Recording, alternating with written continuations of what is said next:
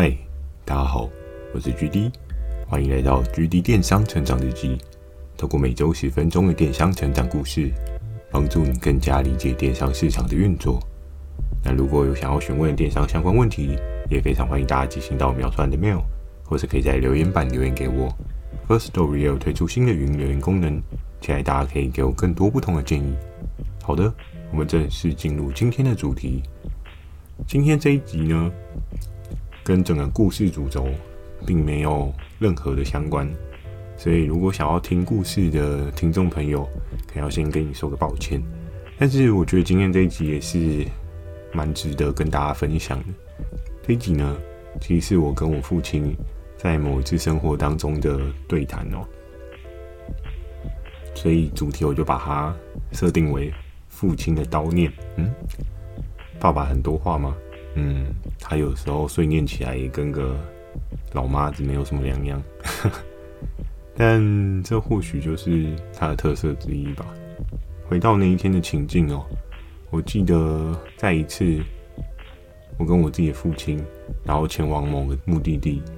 车上呢，我们父子俩总是会交换一些彼此的想法。当然，他对他的生活、人生有很多的想法。我在当时呢，其实也是刚出社会的小毛头，所以我也会有很多属于自己的框框、自己的想法，自己觉得未来世界应该会是怎么样。那在一代与一代不同的沟通的状况之下呢，我们也难得的交流了彼此对于这个社会、这个世界的一些看法。在我小时候，有蛮长的时间，我自己的父亲是不在身边的，从小他也。谢谢他陪伴我们去玩，我都还有印象，他有带我们去过木栅动物园，这应该是我最有印象的一个童年吧。随着年纪的增长，再加上他工作的繁忙，可能到了国中或者是高中，甚至到了大学，我们能够好好的父子促膝长谈，去聊聊彼此的状况、彼此的想法，那个机会就相对少了许多。当然，在后续他退休了之后呢，我们有更多的时间可以彼此做一些交流，做一些想法的激荡，所以也才会衍生出了今天的这一个生活小故事哦。回到刚刚所讲的，我们在车上的闲聊，我还记得在那一天的闲聊，我相信很多人的想法或许会跟我自己的父亲有点像。那个车上的情境，就是我父亲呢，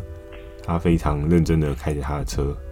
在那个时候，我应该还没有准备好要进入哪一个领域哦，也是大学刚毕业的新鲜人，自己对于未来不知道，因为我的大学所学的科系 就是挤牛奶的，嗯，不用说，可是我真的对牛没有感情啊，所以我不会想要去挤牛奶。但我爸呢，就很难得，他给了我一些不一样的社会上面的建议哦，在那个时候呢。我不知道他是从哪边去吸收到了这个知识，就是在那个时候的社会状态，其实有很多的产品，它都是待开发的，有很多的新奇事物都还没有出来，包含你家可能都有的那台小米扫地机器人，那时候也还没有问世。我自己父亲就跟我讲一个很简单的观念，他就说：“你有没有思考过，全台湾有多少的人？两千三百万的人。”那假设呢？这两千三百万的人，每个人都付两块钱给你，你就财富自由了哦。这一个道理听起来好像还蛮酷的，对不对？两千三百万乘以二的话，就是四千六百万。一个人，如果你不要太过奢侈花费的话，四千六应该可以过得蛮滋润的。但是这个梦想是非常美的，可是你有没有去思考过这两千？三百万的人为什么闲闲没事做要付两块钱给你呢？这就是一个非常值得去思考的事情，就是你到底是多伟大的？你今天是总统吗？还是你今天是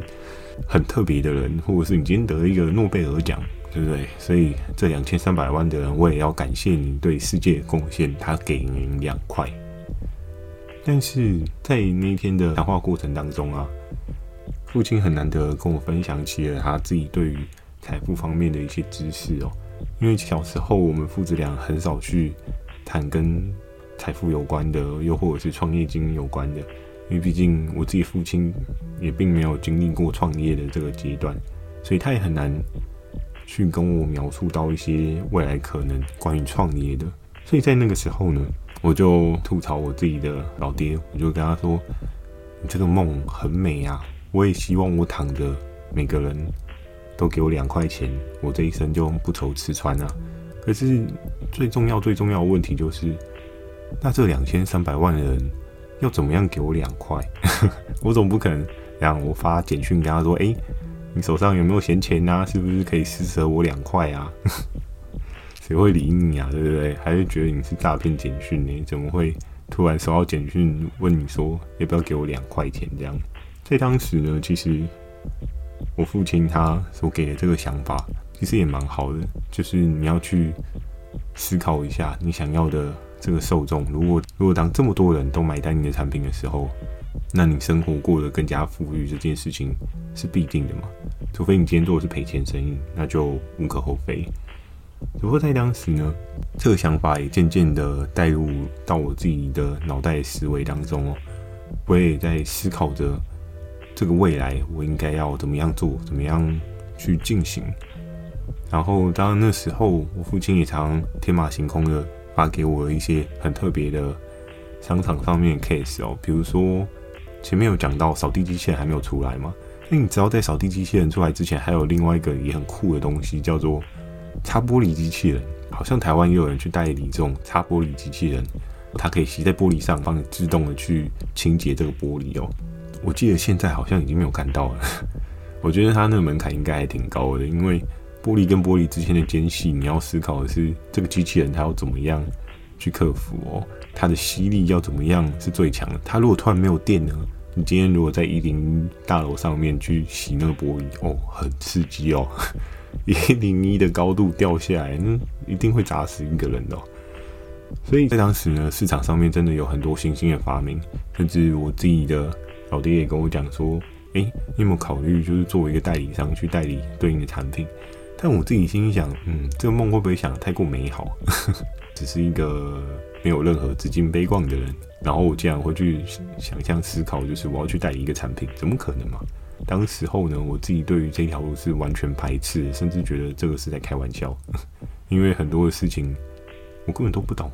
然后我自己的爸爸也没有办法告诉我这条路该怎么走，就不可能有这样的选择。那接续呢，这个观念到现在呢，我所想到的是什么？在电商早几年的很多人经历了 Facebook 低成本的那一段的高获利状态哦。我记得听了很多的周边的朋友啊，如果有出去创业的啊，又或者是说有在经营虚拟通路的朋友，都会说：哦，那个 Facebook 随便投随便赚，根本就是盲投就赚。在当时的成本真的很低很低哦，代表你的获客成本也真的非常低。就造成了你今天投给台湾两千三百万的人，成本还不会很高，因为市场的扩张性跟占有度还没有到很高。对应的服务商，他们为了要拓展他们服务，也会给你收取比较微薄的广告费用。可是当今天整个经济体起来之后，你知道它已经成为一个独占事业、垄断事业的时候，价格广告费是多少？当然就是他说的算。从一开始的大量的海撒广告的状况，其实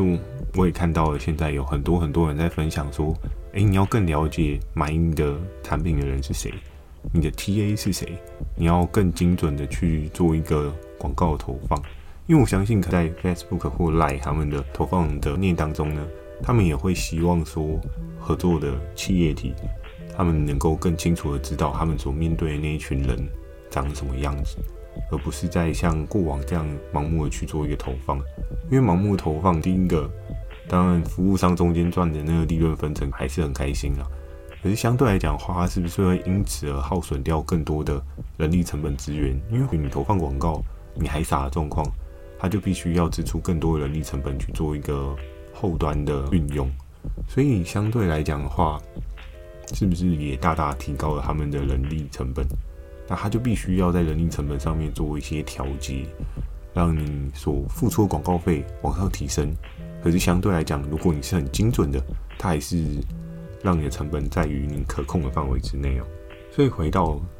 父亲给我的这个观念，他比较偏向是多数的合作伙伴，又或者是多数电商经营者在做的事情，我们都在思考着我要怎么样去进攻整个台湾两千三百万人的荷包哦。就现在市场上面真的很难做到这样的策略哦，因为这样的策略。其实就会造成你在电商当中的打法，你会有一个很高的成本耗损。相对来讲呢，你可能快得到的都是那些不适合你的 use。就如同在很早期有跟大家分享到，就一罐水的概念嘛。今天我不口渴，你水卖我十块五块，我都不会买。可是今天如果我在沙漠，我非常的渴，我渴到爆了，再不喝水，我可能就会脱水甚至死亡。你说这一罐水一千块、两千块，甚至一万块，我买不买？我会买啊，因为我需求性非常的强啊。相对来讲的话，在现在电商的各式各样的打法，或许还是有的人在运用比较偏旧型的方法，就是走一个海撒的状况。可是其实海撒真的是一条很可怕的路，你的成本、你的资金要真的能够撑得过去，你也才能够。在那个领域当中有一席之地哦，可是渐渐渐渐的呢，如果你还傻，你的 TA 受众也会不知道你长什么样。诶，这是一件非常有趣的事情哦。我不知道大家有没有看过双面镜，就是双面镜里面的人跟外面的人所看到的视野会不一样。所以，当今天 TA 受众不清楚你到底是在干嘛的，相对来讲，你也不会清楚 TA 他们在想什么，他们需要什么，他就会变成是你端出来的菜他不喜欢吃，渐渐渐渐的，每次经过他都觉得你的菜好难吃，你的菜好难吃。第一次难吃算了，再给你一次机会。第二次难吃啊，好吧，你可能真的是一个不长进的店，那我就果断离开你。这件事情是很常发生的，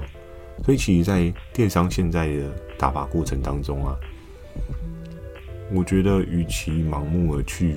追求很强爆品，你倒不如去思考你真正的这个 TA 受众，他想要的是什么，可以给他的是什么，想要的是什么，再去进一步的去衍生分化出一个更专精化的市场。对你来讲会是一个更好的选择哦。你自己的压力，不管是库存压力啊、人事控管压力啊，不会像般的那样海撒的卖家来的重很多。我近期也有看了一本书，有讲到，其实有很多人做生意是完全不会知道自己没有赚钱，这件事情很可怕吧？这样的话，我们就可以去思考说，嗯，做生意没有赚钱这件事情，是大家都很容易发生的哦。那也就造就成为什么有人说，大概七成八成的新创的小企业到最后都会收摊，因为他可能不知道自己正在亏钱。曾经有一次，我有看了一个不是我手上合作伙伴他的那个成本的概念表，我自己眼光的精准度，我大概也从业界去打听到了一些成本计算的方法，所以其实我跟我合作的合作伙伴，我可以抓到他的。单一品项，它实际的利润的范畴在什么样的水位？但有一次我就看到了另外一个业务窗口，他的合作伙伴所提的这个案子哦，就因为他这个品项突然卖起来，然后我就看了一下，我想说，好无聊，我来算一下，他这样一笔单赚多少钱，当做是一个工作上面的生活小乐趣，对不对？了解人家赚多少钱这件事情，我觉得也还蛮好玩的。算了算了，我想说，哦，真的这样可以吗？你知道他在我算完之后，我发现他的单笔订单啊，就是他可能卖一万块啊，他只有赚一百块。我觉得这个真的是很酷诶，就是而且他的一万块的这营业额订单啊，可能 maybe 是分了有个三到五张吧。所以你要思考的是说，三到五张的订单，好，我们算五张好了，五张一百块的净获利，你去除以五。哎、你出一张单才二十块哎，你可能只能买一罐泰山纯水，你可能还要再贴两块钱，这是一件非常可怕的事情哦。